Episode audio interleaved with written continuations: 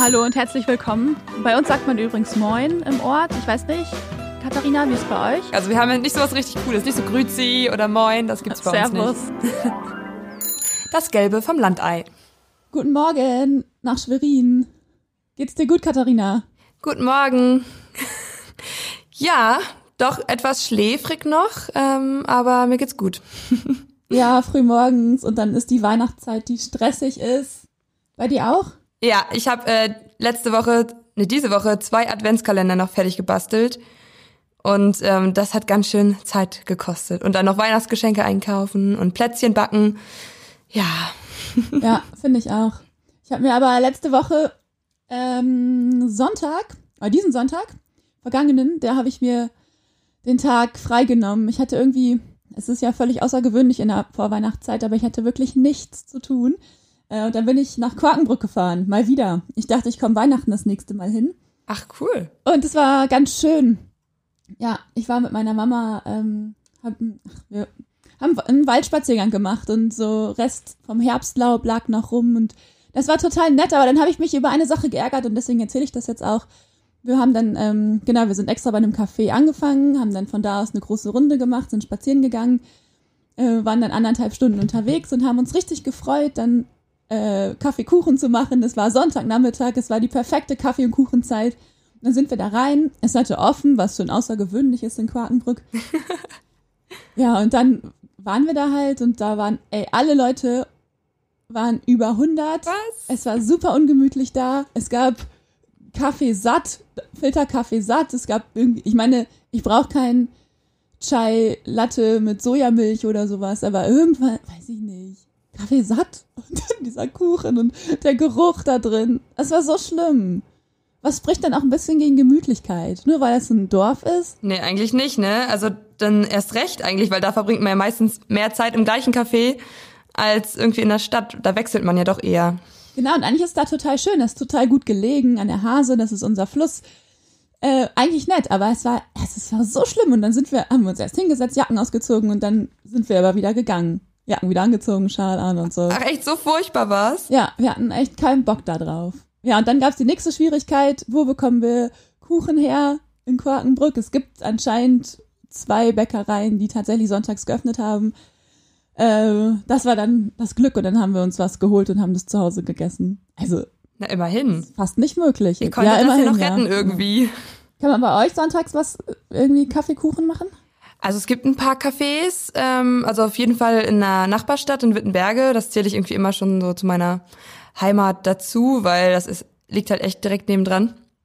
Aber in Weisen, da haben wir halt wirklich ja ein, eine Gaststätte und die hat auch sonntags offen. Da ich glaube, ich selbst war sonntags da noch nicht essen, aber mein Papa war da zum Beispiel letztens zum Ente essen, das macht er mit seinen Arbeitskollegen immer total süß und dann ähm, gibt's auch Ente satt Ja. und dann gibt's Ente Rotkohl, bis sie umfallen und äh, richtig süß. Also quasi nach dem Grünkohl, was wir jetzt in der letzten Folge ja hatten, geht's dann weiter mit Ente essen. Also man kommt so in der Herbstzeit nicht aus dem Essen raus. Ja, Herbst- und Winterzeit, ja, ja, das stimmt.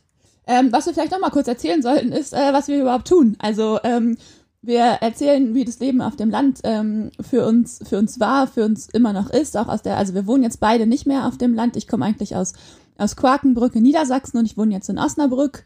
Äh, du, Katharina, wohnst äh, jetzt in Schwerin. Ja.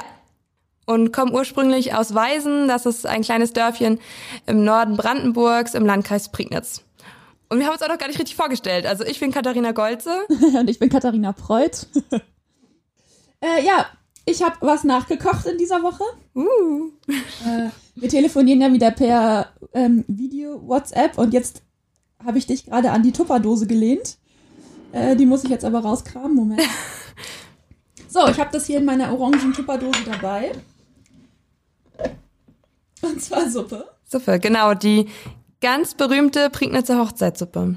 Ist die wirklich ganz berühmt oder erzählst du das einfach? Also äh, ich glaube, es gibt wirklich überall Hochzeitssuppe, ähm, aber also bei uns heißt sie immer Prignitzer Hochzeitssuppe. Deswegen bilde ich mir immer ein, dass es etwa, etwas ganz Besonderes ist und die irgendwie noch tolle andere Zutaten hat als die ganz klassische Hochzeitssuppe.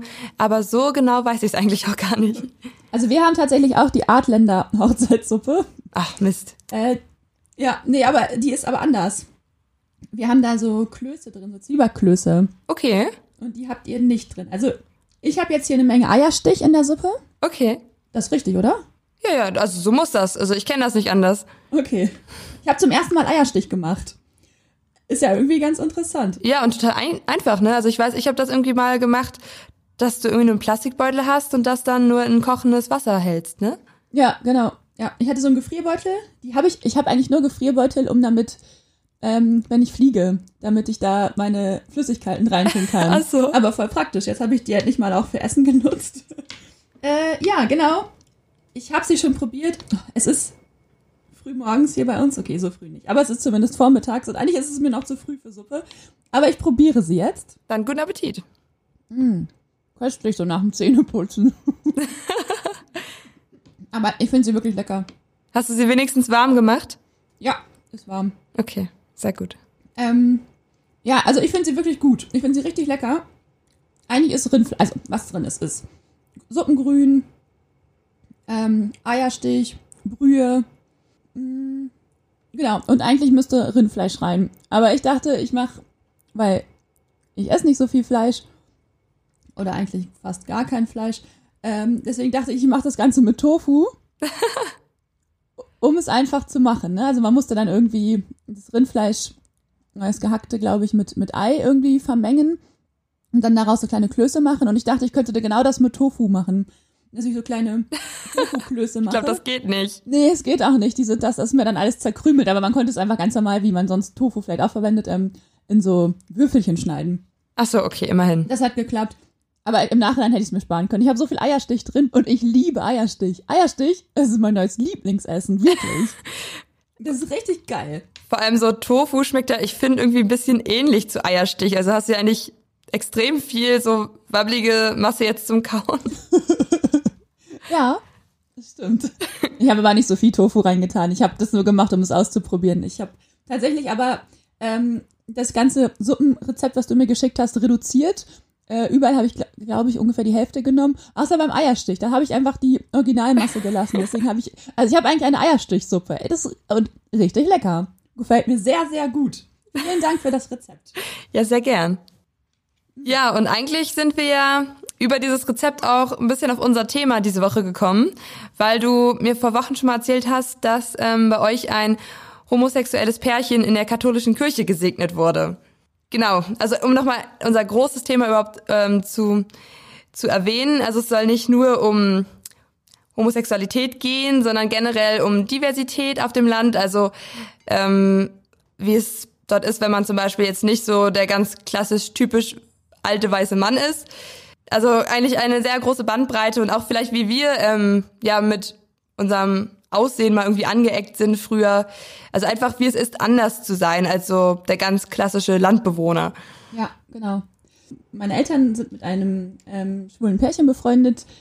Die sind sehr aktiv in der Kirche und ähm, also meine Eltern sowohl als auch das Pärchen und ähm, es war denen immer wichtig irgendwie, so wie ich das aus den Erzählungen meiner Eltern verstanden habe, es war denen immer sehr wichtig, auch in der Kirche zu heiraten, also in der katholischen Kirche und das geht einfach nicht. Also das da gibt's überhaupt keine Gleichberechtigung. Sie sind jetzt standesamtlich verheiratet, aber eben ähm, kirchlich nicht. Also das Einzige, was sie jetzt durften, das haben sie jetzt auch gemacht, ist, dass sie sich in der Kirche, also in dem, in dem Rahmen de- der Kirche von dem, von dem Pastor oder von dem Priester vor Ort eben den Segen abgeholt haben. Hm. Und das Ganze dann so zelebriert haben wie, wie eben eine, eine kirchliche Trauung, aber die war es eben nicht. Es gab da immer noch die Abstufung und für die war das schön und, und ein schönes Fest und was Besonderes und auch für die, ich glaube, es war das erste Mal in Quakenbrück, dass sowas stattgefunden hat. Obwohl sich auch das Bistum da total bedeckt hält mit den Zahlen, weil das immer nur so halboffiziell ist, dass, dass das überhaupt gemacht werden darf. Ähm, genau, war das für die jetzt eine große Sache, aber letztendlich ist es, ja, auch Rucksäcke oder Autos dürfen gesegnet werden. Also es ist, ist irgendwie Ja. ein bisschen, ja, für sie schön, aber letztendlich null Gleichberechtigung, finde ich. Ja, auf jeden Fall. Also zwar ein kleiner symbolischer Akt irgendwie, aber man könnte halt noch viel, viel weiter gehen und ja, also da muss auf jeden Fall noch was passieren. Genau, ist mir da so aufgefallen irgendwie, ne? wie das dann, dann für, es war halt auch Dorfgespräch irgendwie in der, in der Zeit, wo die Hochzeit war, es ist jetzt irgendwie ein paar Wochen her tatsächlich. Ähm, ja, und das ist irgendwie ein Thema, es ist nicht selbstverständlich. Oder wie siehst du das? Wie ist es bei euch? Nee, gar nicht selbstverständlich. Ähm, ich habe bloß noch eine kurze Rückfrage vorher. Sind Sie denn äh, vorher relativ offen so mit Ihrer Homosexualität in der Öffentlichkeit umgegangen oder sieht man das den beiden gar nicht so an auf der Straße? Also, dass sie ein Paar sind. Ähm, doch, die treten beide als Paar auf. Das auf jeden Fall. Mhm, als die standesamtlich geheiratet haben, wollte ich mit den beiden mal ähm, eine Geschichte dazu machen. Die haben auch in Quakenbrück, glaube ich, standesamtlich geheiratet. Also zumindest sind es ja Quakenbrücker. Wollte ich eine Lokalgeschichte äh, mit denen für die Zeitung machen. Und das wollten sie nicht mit der Begründung, weil einer von den beiden ähm, hat einen Arbeitgeber, wo das nicht okay ist. Ah, okay. Ähm, wo das im Vertrag steht, dass genau, sollten die sich nicht der, der Kir den kirchlichen Werten entsprechend verhalten, könnte das ein Kündigungsgrund sein. Krass. Und deswegen wollten sie eben nicht mit mir Ja. sprechen. Total. Ja, aber Also zu, ja. Bei christlichen Krankenhäusern ist es zum Beispiel so. ja, und ich glaube, ihr seid ja auch sehr katholisch geprägt, ne, in deiner Region. Äh, also meine Familie ist ja katholisch geprägt. Der Rest äh, so. Es ist ziemlich Hälfte Hälfte in Quakenbrück. Ah, okay. Ja. Ja, so ähm, von Hochzeiten, gleichgeschlechtlichen Hochzeiten, habe ich in der Prignitz nicht ganz so viel bisher mitbekommen, muss ich sagen. Vielleicht gab es welche, vielleicht nicht, konnte ich auch leider nicht jetzt irgendwie mit Zahlen herausfinden. Ich habe aber dafür ähm, eine Zahl gefunden, wie viele kirchlich, also nicht kirchlich, aber wie viele ähm, Eheschließungen es gab, seitdem es die Ehe für alle gibt. Einmal in Berlin, einmal in Brandenburg, um einmal so diesen Stadt-Land-Vergleich zu haben. Ich habe jetzt Brandenburg einfach mal das Bundesland als äh, eher ländlich ein, eingeordnet. Ähm, und die Ehe für alle wurde ja im Herbst 2017 eingeführt. Und seitdem ähm, gab es insgesamt ähm, deutschlandweit waren das 37.000 gleichgeschlechtliche Paare haben da geheiratet. Und da habe ich dann nochmal geguckt, so 2018, wie sah es da aus? Und da war das nämlich so, dass ähm, 2018 in Berlin 2540 ähm, gleichgeschlechtliche Ehen geschlossen wurden. Das waren 16 Prozent von allen, allen Eheschließungen, also schon relativ viel, also Ja. mehr als jeder, jede zehnte Eheschließung. Ähm, und in Brandenburg waren es aber nur 903 und da macht das dann 5,8 Prozent aus. Also das sind ja 20, jede zwanzigste Eheschließung im Jahr 2018 war gleichgeschlechtlich. Okay. Was bedeuten könnte, dass generell vielleicht nicht so viele gleichgeschlechtliche Paare auf dem Land wohnen, vielleicht eher in die Großstadt ziehen, weil sich da irgendwie wohler fühlen und da dann auch eher heiraten. Ähm, oder dass es einfach ja eher sich noch Leute dort verstecken und gar nicht ähm, ja, sich so offiziell outen und das dann ausleben. Boah, das ist ja krass irgendwie. Ja. Also es kann halt verschiedene Ursachen haben. Nein, ne? wie, wie ist es denn so in deinem Umfeld? Ist, kennst du jemanden oder bist du mit jemandem zur Schule gegangen, der sich irgendwie dort geoutet hat? Hast du da irgendwas mitbekommen von Diversität? Also es gab zwei Fälle. Ähm, einmal war ich sehr direkt involviert. Also das war ähm, ein sehr, sehr guter Schulfreund von mir damals. Und also der hatte irgendwie während unserer, wir waren sechs Jahre zusammen, ja, also vier Jahre in einer Klasse zusammen und dann sechs Jahre aber auch irgendwie immer zusammengehangen. Ähm, und er hatte in der Zeit eigentlich nie eine Freundin, aber ich meine, das hatten auch ganz viele andere Jungs nicht, deswegen habe ich mir jetzt gar keine großen Gedanken drüber gemacht, ähm, was das irgendwie bedeuten könnte. Und irgendwann weiß ich noch, ähm, ich glaube, das war, da sind wir irgendwie bei ihm zu Hause gewesen, zu zweit nur, und dann hat er sich halt von mir geoutet. Ah, okay. Und das war so, so, so was? Krass, äh, kann ich gar nicht glauben. Und keine Ahnung, ich, man versucht ja auch dann irgendwie sensibel mit dem Thema umzugehen. Wie alt wart ihr da? Ähm, das, ich glaube, das war in der 11. Klasse. Doch, also da war ich dann so 16, 17 waren wir so. 17? Ja, ja. Ja. Ähm, doch, das muss in der 11. Klasse gewesen sein. Und aber gleichzeitig ähm, bin ich auch so super neugierig geworden. So, ja, was bedeutet das jetzt irgendwie? Ähm, wie verabredest du dich dann irgendwie mit anderen Jungs oder Männern? Und ähm, dann hat er mich so ein bisschen in diese Welt eingeführt und mir so ein paar ähm, Websites gezeigt, auf denen er so oder irgendwelchen ähm, ja, Dating-Plattformen für Homosexuelle, wo er so unterwegs war. Und irgendwie war ich dann immer so seine Hauptansprechpartnerin und da hat er mir immer von seinen ganzen Typen erzählt, mit denen er schreibt. Und ich fand das immer total aufregend und cool. Und aber das war halt irgendwie so zwischen uns. Und ähm, in der Schule hat er sich halt gar nicht geoutet. Ja, krass. Also, also keine Ahnung, ich, ich glaube aber, das lag eher irgendwie nicht daran, ähm, dass wir jetzt irgendwie auf dem Land groß geworden sind, sondern ja, irgendwie so an unserer Klassendynamik. Also dass er sich da vielleicht, glaube ich, nicht so wir hatten jetzt nicht so das beste Klassenklima und dann weiß ich nicht, ob ich jetzt in seiner Situation mich auch vor den Leuten geoutet hätte. Ja, okay, aber wenn es an der Schule irgendwie mehrere Homosexuelle gegeben hätte, wäre es vielleicht einfacher gewesen oder selbstverständlicher. Da wäre es vielleicht. Nee, gab's aber sogar, ah, ehrlich gesagt. Okay, okay. Also ähm, ein Jahrgang unter uns, da gab es ein lesbisches Pärchen mhm.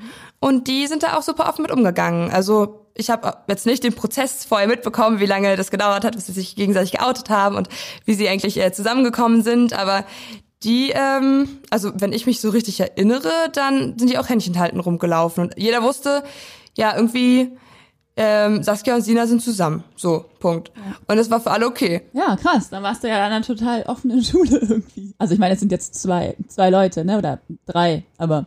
Ja, klar, klar, klar. Also ich kann aber mich tatsächlich an niemanden erinnern, der ähm, bei uns an der Schule geoutet, schwul oder lesbisch war. Oder ansonsten irgendwie queer. Ich, ich, ich weiß es nicht. Ehrlich, keine Ahnung. Ähm, ein Freund von mir, der, der, der Bruder, da hat, haben das alle vermutet. Mhm. Oder eigentlich, also er ist schwul und ähm, irgendwie war das dann so ein bisschen so ein Gerede. Okay. Aber, aber sein Bruder, der wusste es halt offiziell nicht. Und er, ich habe ihn ein paar Mal gefragt, so, ja, sag mal, ist dein Bruder jetzt schwul? Ähm, weil es schon was Interessantes war für, für mich damals. Das, das war die einzige Berührungs, der einzige Berührungspunkt irgendwie ähm, für mich. Ja, aber er wusste es halt nicht. Der hatte sich nie vor seiner Familie geoutet oder damals nicht. Und er ist dann auch schon, er war auch schon älter, er ist auch schon ausgezogen, er war schon weg aus Quakenbrück und trotzdem hat er sich nicht geoutet. Fand ich auch irgendwie krass, wie er auch irgendwie, ja, wie es ihm, ihm damit gegangen sein muss. Ja. Und auch an unserer Schule, es muss doch jemanden gegeben haben, der, der schwul oder lesbisch ist. Das, das kann doch gar nicht, oder? Ja, das kann eigentlich nicht sein, aber vielleicht es ist halt auch immer schwierig. Man muss sich ja erstmal selbst finden, so in dem Alter und sich ja auch unsicher, vielleicht, ob das jetzt irgendwie nur eine Phase ist oder was auch immer. Und dass man dann vielleicht nicht gleich das so öffentlich machen möchte, sondern erstmal für sich rausfinden möchte, so, was ist das jetzt eigentlich? Irgendwie, was mag ich? Und ähm, äh, man muss das ja auch nicht jetzt irgendwie auch noch den Lehrern gegenüber kommunizieren. Also ich kann das schon verstehen, ja, also dass da eine gewisse Hemmschwelle ist. Total, aber muss diese Hemmschwelle denn da sein? Also genau, man muss das erstmal, das ist ja erstmal das innere Outing, was dem Ganzen, ähm, was, was erstmal irgendwie passieren muss.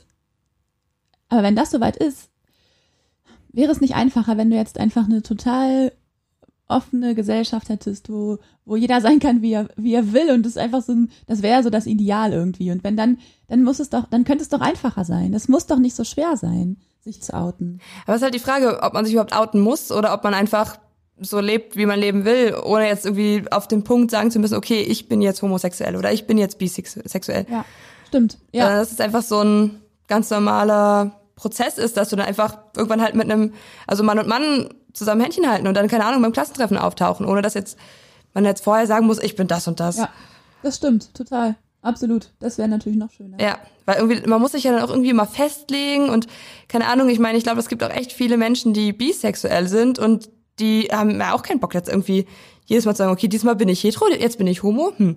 Also es ist halt, ja, ich weiß es nicht. Also ich selbst war irgendwie nie in der Situation, ähm, wo ich bewusst drüber nachgedacht habe. Also ich habe nie eine Sekunde drüber nachgedacht. Das war einfach kein Thema. Und das tatsächlich, ich, ich will es jetzt gar nicht immer krampfhaft auf Stadt-Land irgendwie runterbrechen. Ähm, aber für mich kam es, also mir kam es schon so vor, dass ich ähm, mich nie mit dem Thema Homosexualität auseinandergesetzt hat, weil, hab, weil es kein Thema war bei uns.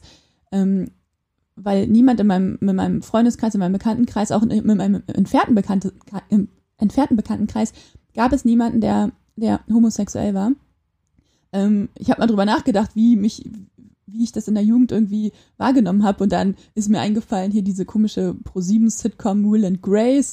äh, da kam ein schwuler Typ drin vor. Oder Sex in the City und Stanford. Also der, der Schwule immer so als bester Freund der ja. Protagonistin irgendwie. Ähm, also ganz merkwürdiges Bild irgendwie. Bei mir fing es dann an, dass ich, ähm, ich habe in Göttingen studiert und dort ähm, in einer größeren WG gewohnt und ja, also kamen ja immer neue Mitbewohner, alte sind gegangen und zwischendurch war es mal so, dass ähm, ich da mit, mit einem Schwulen und zwei Lesben zusammen gewohnt habe und da haben wir halt auch viel drüber gesprochen, über, dass es für die ganz schwierig war, also für die jetzt, ich, ich habe jetzt auch einen sehr guten Freund, der ist, der ist auch schwul und der hatte, glaube ich, diese Probleme nicht. Er hatte, glaube ich, eine, eine relativ behütete und einfache Kindheit und Jugend. Aber bei denen aus meiner WG war es eben anders. Die hat, bei denen war es sehr schwierig. Und Ähm, sie waren irgendwie immer anders, sind angeeckt, mussten sich auch irgendwie mit Hänseleien auseinandersetzen. Und auch kam eben auch vom Dorf. Ah, okay, krass. Und, und wer waren dann immer diejenigen, die quasi gehänselt haben? Waren das dann eher die, die Klassenkameraden oder irgendwie die Dorfbewohner, die geredet haben oder was? Das weiß ich nicht genau, aber ja, also Schüler und Kinder und Jugendliche auch, sie sind schon gemein. Können gemein sein. Ja, ich habe das auch letztens erst wieder im Zug ähm, Jugendliche gesehen, die einfach sich gegenseitig als schwul bezeichnet haben und das als Beleidigung gesehen haben. Und dachte ich so, sag mal, spinnt ihr komplett? Also das ist doch keine Beleidigung, das ist einfach ganz normaler, ähm, weiß ich nicht, Lebenszustand. Ja. Äh, ich mache hier gerade für die, für die Zeitung eine, eine Serie, die heißt äh, Queeres Niedersachsen. Da wollen wir versuchen, äh, Menschen, die auf dem Land wohnen, ähm, zu porträtieren, äh, die uns erzählen, wie das eben ist, äh, queer zu sein. Also letztendlich, queer bedeutet ja alles das, was, was von der Norm abweicht. Ähm, was auch immer die Norm ist, ne? Aber, aber du weißt ja, was ich meine, also genau. Ja. Was wir gerne wollten, ach genau, deswegen wollte ich es noch erzählen, was wir gerne wollten, ist, dass wir vielleicht einen Sportler finden. Und zwar nicht erste, zweite Bundesliga Fußball oder so, sondern viel, viel weiter drunter. Also keine Ahnung, Kreis, Kreisliga Fußball, irgendwie auf dem Bolzplatz. Ähm, es muss da doch jemanden geben. Es gibt hier so viele Fußballvereine. Es, es muss doch jemanden geben, der schwul ist. Und wir haben überall rumgefragt. Ich mache das mit einer Kollegin zusammen. Wir haben überall rumgefragt. Mhm. Ähm, auch meine Brüder, die beide Fußball spielen, die da auch sich gut auskennen. Es gibt niemanden, der sich geoutet hat. Also vielleicht. Ja, das ist es halt, ne? Ich glaube, es gibt welche, die auf jeden Fall queer sind, aber sich halt nicht outen. Ja. Genau, und weil eben in der Fußballmannschaft auch immer noch ähm, es immer noch schwul, also es wird immer noch schwul als Schimpfwort benutzt. Ja. Ich finde es lächerlich, dass man immer noch drüber sprechen muss. Ja, traurig. Weil ne? das für mich so absurd ist. Aber es ist immer noch so. Spiel nicht so schwul. Äh, was soll das heißen? Ja, es ist, ich finde es auch ganz, ganz furchtbar. Ähm, aber zu dem Thema fällt mir auch was ein. Ich habe nämlich ähm, auch vor kurzem einen Transmann ähm, in Wismar, also hier in Mecklenburg-Vorpommern, wo ich ja gerade lebe, auch interviewt ähm, und der setzt sich halt ganz stark für die Transsexuellen in Mecklenburg-Vorpommern ein. Ist da quasi so, ähm, ja, die Figur, die irgendwie ganz viel organisiert an, an Selbsthilfegruppen und an jetzt die erste Fachtagung dieses Jahr und dann Workshops auch so, um ähm, Mediziner fortzubilden in dem Bereich. Und der hat halt auch erzählt, dass er zum Beispiel ein ähm, einen Basketballtrainer, genau so war, war das, einen Basketballtrainer kennt, der ähm, sich als Transfrau fühlt, aber das halt niemals ähm, quasi sich outen würde oder nach aktuellem Stand nicht, weil er halt auch Angst hat, den Verein zu verlieren und dass die Kinder dann nicht mehr bei ihm trainieren und das halt irgendwie auch so eine ganz wichtige Lebensaufgabe von ihm halt dieses Basketball äh, vermitteln einfach wegfällt und das ist es ihm halt irgendwie nicht wert gewesen und dementsprechend ähm, ja hat er sich halt immer noch nicht geoutet und ist halt nur in der Selbsthilfegruppe. Ach krass, okay. Also ich weiß nicht, ob du das weißt, ob ich das schon mal erwähnt habe, aber Basketball ist in Quakenbrück ein Riesenthema. Die waren okay. Adler Dragons waren ganz lange in der ersten Bundesliga. Ähm, ich hatte früher auch eine Saisonkarte, wir waren ständig da. Deswegen ist das, das ist, glaube ich, nochmal für die Quakenbrücker vielleicht echt interessanter. Nochmal, also die Basketballer-Sicht. Ähm, und der hat sich dann, und der lebt dann jetzt noch als Mann? Ja, genau. Also der lebt quasi das Versteckspiel, was er schon seit Jahren lebt und führt das einfach fort. Und er ist Trainer irgendwo? Genau, also ehrenamtlich in einem Basketballverein unterwegs. Ah, okay. Also nicht jetzt irgendwie erste, zweite Bundesliga. Nein, nein, nein. Ja, spannend. Also ich habe, ähm, also ich habe mit Rico ziemlich lange geredet. Also ähm, der Transmann heißt jetzt Rico wurde als Rita ähm, geboren, irgendwie 1947 und hat sich auch erst vor ja, gut zehn Jahren geoutet, also auch erstmal so zu sich gefunden, weil er meinte halt auch so, ja, so zu DDR-Zeiten, wo er aufgewachsen ist, da gab's diese Begriffe einfach nicht. Da gab's halt nicht sowas wie Transgender, da wusste keiner, was das sein soll. Oder da hatte er zum Beispiel auch dann eine Beziehung mit der, mit einer Frau hat er erzählt, also als damalige Frau ja noch, zwei Frauen quasi in einer Beziehung. Und er meinte aber, ja, es hat sich nicht wie eine lesbische Be Beziehung angefühlt. Und er war aber auch nicht bereit, sich jetzt in dem Moment, also in den 70ern, als, als lesbisch zu outen, weil, also A, wusste er nicht genau, was, was das eigentlich bedeutet, was, was er gerade fühlt ist. Ähm, und gleichzeitig ähm, war das aber auch damals halt nicht akzeptiert. Ne? Also klar, liegt auch schon einige Jahre zurück. Ähm, aber das fand ich auch irgendwie total krass. Und er hatte halt echt von so, also er ist halt wirklich jetzt ein zentraler Ansprechpartner hier im Land und hat halt auch so erzählt, ähm, was für andere Geschichten es halt hier so gibt, dass zum Beispiel ähm, es war, glaube ich, ein, ein Transfrau, also quasi ein Mann, der sich als Frau fühlt und ähm, die Arbeitskollegin, diese teilen sich halt ein Büro, die findet es halt ganz furchtbar, ihn so am Arbeitsplatz zu sehen und dementsprechend ähm, akzeptiert sie das halt nicht. Ja, krass. Und er muss sich halt dann weiter so auf Arbeit verstecken, obwohl er halt irgendwie sich geoutet hat eigentlich. Und ich glaube, da gibt's echt noch sehr, sehr viele Barrieren und das ist wirklich schwierig, dann so in der Gesellschaft anzukommen damit. Ja, kennst du diese neue Show, oh, kennst du bestimmt auf Pro7, Queen of Drags? Ich, ich weiß nicht, ich ja, ich habe sie in der ersten Folge geguckt. Okay, ja. Ich finde sie ja, obwohl Heidi Klum das moderiert, trotzdem gut. Ähm, also ich gucke mir das gerne an und ich finde es irgendwie ganz cool, wie, wie offen damit umgegangen wird. Ähm, mit, mit queer sein und plötzlich ist es ein Thema und, und queer ist auch so ein Wort, was super viele noch nicht gehört haben und jetzt läuft es in der Primetime bei Pro7. Finde ich gut. Mhm. Total gut. Und also ich hatte ähm, in dem Zusammenhang auch, vorher von Bill Kaulitz äh, ja, ein Interview, wenn man es so nennen will, gehört. Das, bei Fest und Flauschig ist er nämlich als Gast gewesen. Fest und, und äh, so quasi im ja, um, um, um es kurz zu erklären, Fest und Flauschig, die es nicht kennen, ist auch ein ziemlich erfolgreicher Podcast von äh, Jan Böhmermann ja. und Olli Schulz. Genau. Entschuldige. Genau. Und in der, ich glaube, letzten Folge oder vielleicht mittlerweile vorletzten Folge, da haben sie Bill Kaulitz als Gast irgendwie total überraschend, dass er zugesagt hat, diesen Interviewtermin. Und Olli Schulz hat ihn irgendwie auf Instagram angeschrieben und äh, das hat irgendwie funktioniert und sind ultra happy. Und auf jeden Fall, ähm, Bill ist ja auch irgendwie jemand, keine Ahnung, ich meine, jeder kennt irgendwie Tokyo Hotel wahrscheinlich noch von früher. Das ist halt der mit den sehr, sehr extravaganten Frisuren und Outfits. Und das kann man jetzt bei Queen of Drags ähm, genauso gut nachvollziehen, weil da ist er Mitmoderator.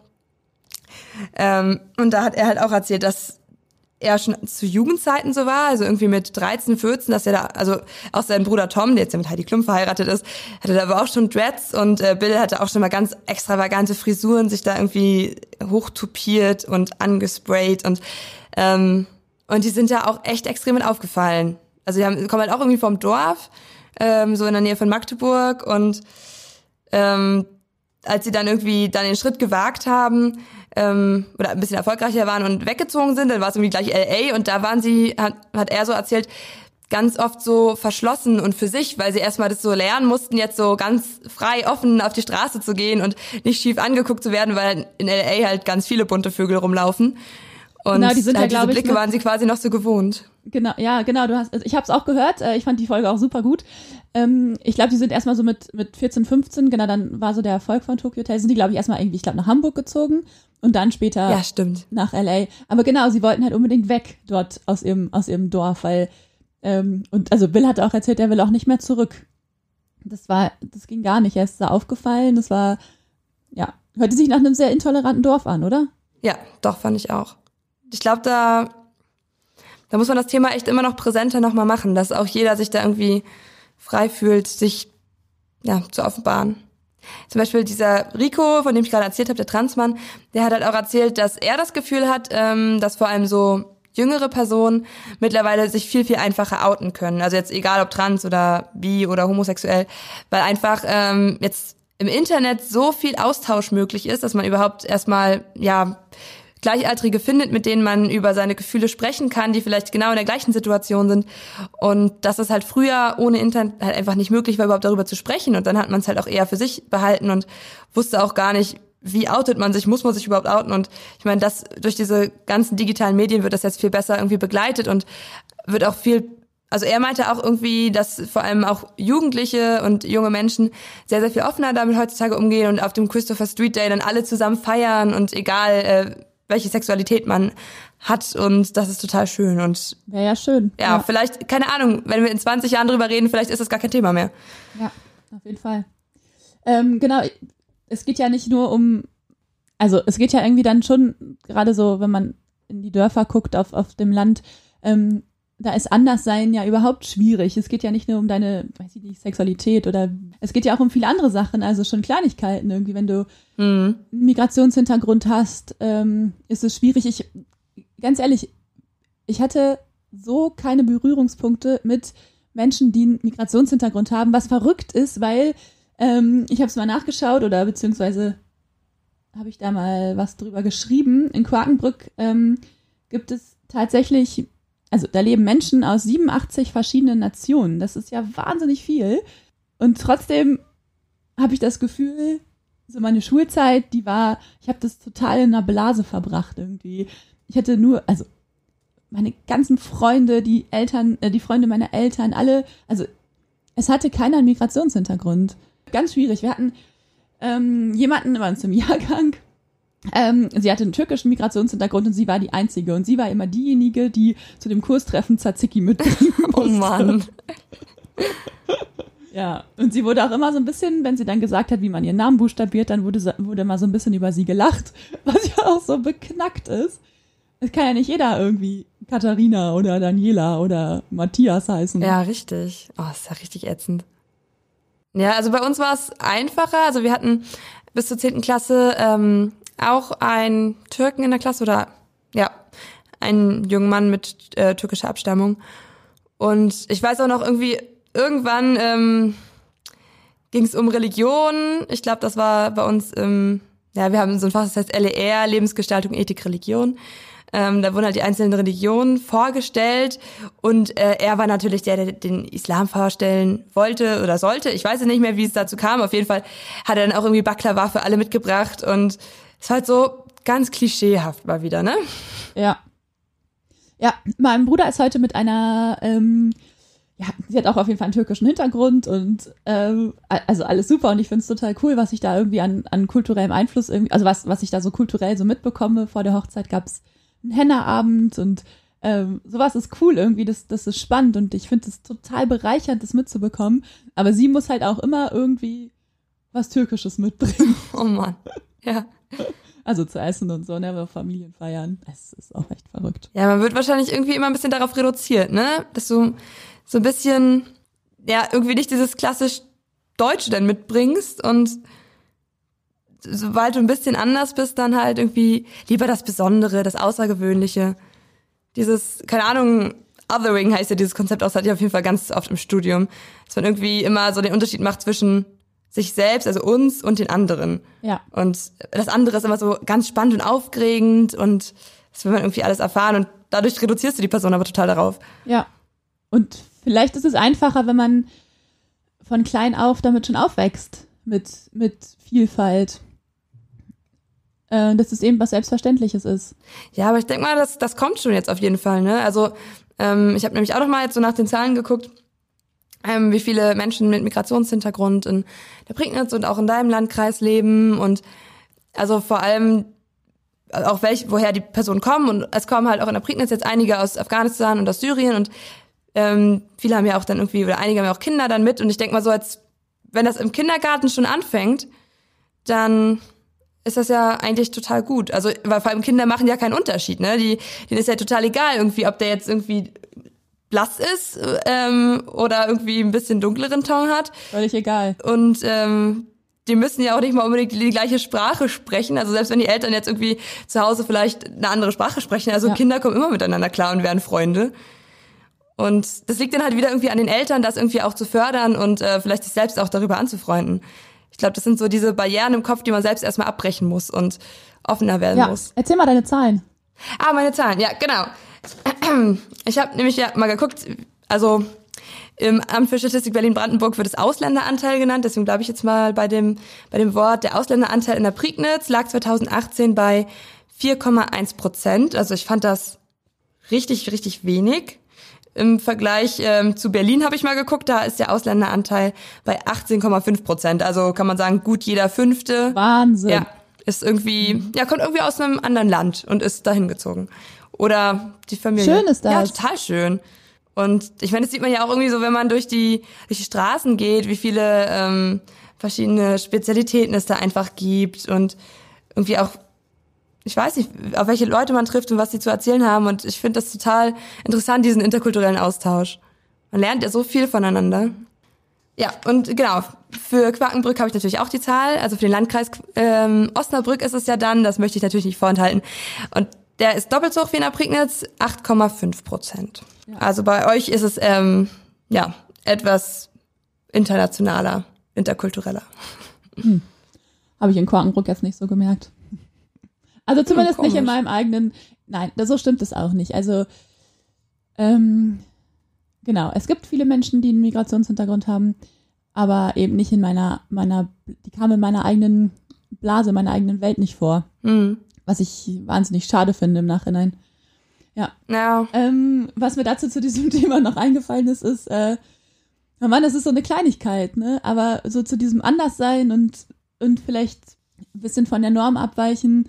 Ähm, ich hatte mit 16, mit 15, 16 hatte ich Dreadlocks. Ja. Weißt du, diese verfilzten Haare irgendwie, ja, und ich habe mir Klamotten aus dem Secondhand-Laden gekauft und äh, hatte so Röcke ganz oft an aus einer aus der Folk Folklore-Abteilung bei habe ich bei Schrader bei unserem Secondhand-Laden da gekauft. Ach cool. Und ähm, was ja, es war halt so eine Phase und ich fand das irgendwie cool und ähm, hatte oder ich hatte auch so ähm, so diese Zimmermannshosen an, weißt du, diese grob hm. Ach, die sind doch jetzt wieder in. Ja, ne, kommen wieder. Ich glaube auch. Äh, ja. Obwohl ich glaube, ich meine die Latzhosen eher, ne? ja, genau, auf jeden Fall weiß ich nicht, ich, ich fand das irgendwie cool und ich fand es auch irgendwie ganz cool in der Zeit ein bisschen anders zu sein und vielleicht auch ein bisschen anzuecken. Es war halt Pubertät irgendwie. Naja, und dann war Elternsprechtag und dann äh, in der Schule und dann hat ein Lehrer zu meiner Mama gesagt, ob sie denn wissen würde, ähm, dass ich doch so sehr anders aussehen würde als alle anderen in der Klasse. Und ähm, ob ich nicht, ja, warte, es kommt noch besser. Und ob ich nicht ein bisschen asozial wäre. Was? Ey, ist das irre? Dann weicht man so ein bisschen von der Norm ab, ne? Also, ja. ich meine, ich, ich, hatte gute Noten, alles. Es war nie irgendwie, ich, ich habe geduscht, ich habe nicht komisch gerochen oder sowas, ne? Alles war völlig normal, nur diese klitzekleinigkeit. Und das ist dann schon, es reicht dann schon, dass der Lehrer meiner Mutter erzählt, dass ich asozial bin. Ach, wie krass. Aber also von deinen Eltern, da kam nie irgendwie, kam nie Einwände, als du gesagt hast, hey, ich mache jetzt Dreads und ist mir egal, was sie sagt. Ach, überhaupt nicht. Quatsch. Also meine Oma, die hat immer irgendwie gesagt, sie bietet mir so und so viele Euros an, damit ich die rausmache. sie fand es nicht so cool, aber ähm, ach, das war mir auch egal. Und also meine Mama fand es immer gut. So, die hat, sie hat sich, glaube ich, gedacht, wenn sie es mir verbietet, dann äh, macht es erst recht. Und das ist ja auch in der Pubertät genau das richtige Konzept gewesen. Ja. ja. Und wie müssen sich dann Menschen fühlen, die wirklich, ähm, die wirklich von der Norm abweichen? Also das muss doch. Ja, es ist echt krass. Es muss so schwierig sein. Ja, also ich, ich hatte das halt irgendwie nie so oft, aber in, in manchen Situationen kenne ich das Gefühl, dass man einfach dieses Unwohlsein hat, wenn du in diese Gru in eine Gruppe von Menschen kommst und du irgendwie merkst, die starren nicht alle an. Und ich meine, das ist bei denen ja vielleicht tagtäglich dann, ne? Das ist so krass und ja. Also keine Ahnung, ich habe dann auch jetzt mal drüber nachgedacht. Ich meine, das Aussehen, was jetzt vielleicht nicht mal so ein Stadt-Land-Ding unbedingt ist, aber wenn man irgendwie mal ein bisschen fülliger ist, was jetzt ja auch nicht ungewöhnlich unbedingt ist, ähm, dass halt dieses Fettshaming kommt, ne? Das, also ich weiß, dass es auch bei uns im Jahrgang sowohl in der Grundschule als auch am Gymnasium dann immer irgendwie jemanden gab, der darunter leiden musste, weil er ein bisschen mehr auf den Rippen hatte und Leute da Kommentare gegeben haben. Und ja. also ich meine, das ist ja nicht immer eine bewusste Entscheidung. Also selbst wenn es eine bewusste Entscheidung ist, kann man, sollte man es akzeptieren. Und aber manchmal liegen da irgendwelche Krankheiten dahinter oder ja, was weiß ich, ne? Also oder was seelisches letztendlich. Oder was seelisches, genau. Ja. Also das ist halt auch wirklich echt ein ziemlich ziemlich großes Thema. Aber da würde ich halt sagen, dass das das ist ähm, in der Stadt wahrscheinlich genau das gleiche wie auf dem Land. Ja. Das ist einfach unter Jugendlichen, wenn man sich miteinander vergleicht und irgendwie schneidet irgendwer immer schlechter ab. Ja, und ich weiß auch nicht, ob das im Erwachsenenalter unbedingt abnimmt, ob man da unbedingt toleranter wird. Ja. Ich hoffe das ja immer, aber. Man hofft ja. es. Und mal eine richtige Folge für Toleranz hier heute. Finde ich richtig gut. Total. Aber äh, zum Thema Aussehen äh, wollte ich auch noch was, was beisteuern, so aus meinem ähm, ja, aus, aus meiner Erfahrung, aber es ist natürlich, also ich hatte nicht so einen krassen ähm, Einschnitt, dass es irgendwie auf der Elternversammlung thematisiert wurde oder so. Aber ich hatte, also meines Erachtens nach so ein bisschen ausgefallenen Modestil, so zu Schulzeiten. Ich hatte immer die ganzen tollen Modezeitschriften gelesen, so Elle und Vogue und äh, wie sie alle hießen und habe dann irgendwie, ja, so echt ein bisschen rumexperimentiert. Und aber ich habe das ganz oft nicht äh, in der Schule getragen. Ah ja. Ich habe dann immer auf den Moment gewartet, dass ich nach Berlin fahre oder so und es dann angezogen. Ja. Also ich weiß noch, ich hatte so eine Hose, die war so so bodenlang, ähm, so mit dicken schwarzen und weißen Streifen. Ähm, sah halt ein bisschen aus wie so eine Sträflingshose, aber ich fand die ultra cool. und ich habe die wirklich nur im Urlaub getragen und jetzt wieder rausgekramt, als ich halt in Berlin dann gewohnt habe Ja. Oder halt in Berlin Praktikum gemacht habe. Hä, witzig, dass du Und- das sagst. Ich habe auch total so Großstadtklamotten. Die Ja, ziehe ich irgendwie ungern, selbst in Osnabrück nicht an. Ja, Ja. weil man da irgendwie so komisch auffällt. Ne? Also irgendwie auf dem Land ist eher so T-Shirt, Jeans passt, ne? Bloß nicht zu viel, bloß kein bodenlanger Rock. Ja, genau. Und und ich weiß es noch. äh, Wir hatten ähm, in der, ich glaube, elften Klasse oder nee in der zehnten Klasse, Ende der zehnten Klasse hatten wir eine Fahrt nach London. Und ich habe da wirklich alles Extravagante, was ich hatte, in meinen Koffer geworfen und das ultra da ausgelebt. Ähm, und weiß auch, da wurde ich dann irgendwie auf der Toilette bei Starbucks von irgendeiner Britin angesprochen, die mein Outfit gelobt hat. Und dann dachte ich so, boah, wie geil. Das, äh, äh, wirklich, ich erinnere mich ja heute noch daran, ne? Das heißt ja schon was. Und dann hat mich auch danach irgendwie ähm, meine Englischlehrerin auf der Fahrt dann angesprochen und meinte so, na Mensch, du hast dich ja auch ordentlich zurechtgemacht. Und dann dachte ich so, ja, stimmt. Also irgendwie, ich nutze das hier gerade voll aus, dass ich irgendwie mal so ein bisschen die Anonymität der Großstadt habe und so ein bisschen das anziehen kann, worauf ich Bock habe, ohne irgendwie ja die Blicke der anderen immer spüren zu müssen. Ja, das stimmt. Genau. Und auch was du gerade sagst, dass das Outfit auf dem Land ist, ist tatsächlich Jeans und schwarzes Oberteil. Hm. Hauptsache nicht auffallen. Ja, ich weiß nicht, ob sich das mittlerweile ein bisschen wandelt. Also ich weiß auch noch, ähm, dass wir am Ende unserer Schulzeit ähm, dann überlegt haben oder mal geguckt haben, wie die, jetzt die damaligen Siebtklässler dann aussahen und wie stark sie sich schon geschminkt haben und also das hat sich schon alles ein bisschen gewandelt und ist, glaube ich, ein bisschen extrovertierter geworden, wie man aussieht. Aber wenn, dann ist es halt irgendwie so eine Generationsfrage. Wenn es dann alle machen, ist es irgendwie okay. Ähm, aber halt auch nicht, Ja, genau Zu so doll. ist es. Ja. es ist halt irgendwie noch immer, ja, bloß nicht zu auffallend. Genau, das Rausstechen, das ist das Problem. Ähm, wenn ich jetzt mir meinen Bruder, meinen 16-jährigen Bruder anschaue und seine Freunde, also die werden sich bestimmt noch entwickeln und es wird auch, die werden auch jeder seinen Weg gehen. Aber im Moment sehen die alle gleich aus. Die haben echt alle irgendwie so, so einen gleichen Undercut, also die Frisur ist ähnlich, dann die Klamotten sehen alle gleich aus. Also bei den Jungs und bei den Mädchen. Vielleicht sind die stärker geschminkt, aber auch alle gleich. Ja. Ja, ich weiß nicht, meinst du, das ist bei uns Also ich habe anders? da niemanden mit Dreadlocks oder so gesehen. Nee, bei uns ist auch nicht anders. Nee, glaube ich auch nicht. Ich glaube auch, dass wir alle gleich aussehen in unserem Alter. Ja, das glaube ich auch. Als wir letztens in Hamburg waren, da meinten wir doch auch so, ey, guck mal, so voll der Hipster, schick. Und du siehst halt irgendwie auch Leuten an, wenn die in der Großstadt wohnen. Die versuchen halt auch dann sehr individuell auszusehen und aber diese ganze Individualität in der Masse macht dann auch irgendwie wieder alles gleich. Genau, diese Individualität in der Masse, ja. Es, es ist wirklich so, ja. Oder was ich vorhin erzählt habe mit diesem, ähm, mit diesem Café, was irgendwie ungemütlich war und so in Quakenbrück, ne? Eigentlich habe ich mir letztendlich ein Café gewünscht, wo alle Stühle unterschiedlich aussehen, äh, wo so alte Lampen hängen und wo äh, irgendein Teppich rumliegt. Und genauso wie jedes Café in Berlin aussieht. Ja, genau. Ist ja auch eigentlich doof. Also warum da nicht mal was? Man denkt Was immer, ach, so ein anderes. cooler Laden, da haben die sich voll was überlegt und eigentlich zwei Ecken weiter sieht's ein bisschen, haben die vielleicht andere Stühle, aber es ist genauso zusammengewürfelt und das Konzept ist das gleiche. Ja, ganz genau. So ist es auch. Ja, und vielleicht ist dann Quakenbrück der, das Individuelle. Die Ungemütlichkeit. Ja, vielleicht. Ein schöner Schlusssatz, finde ich. Ja, oh, genau. Oh Gott, es ist schon wieder spät. Die Zeit rennt.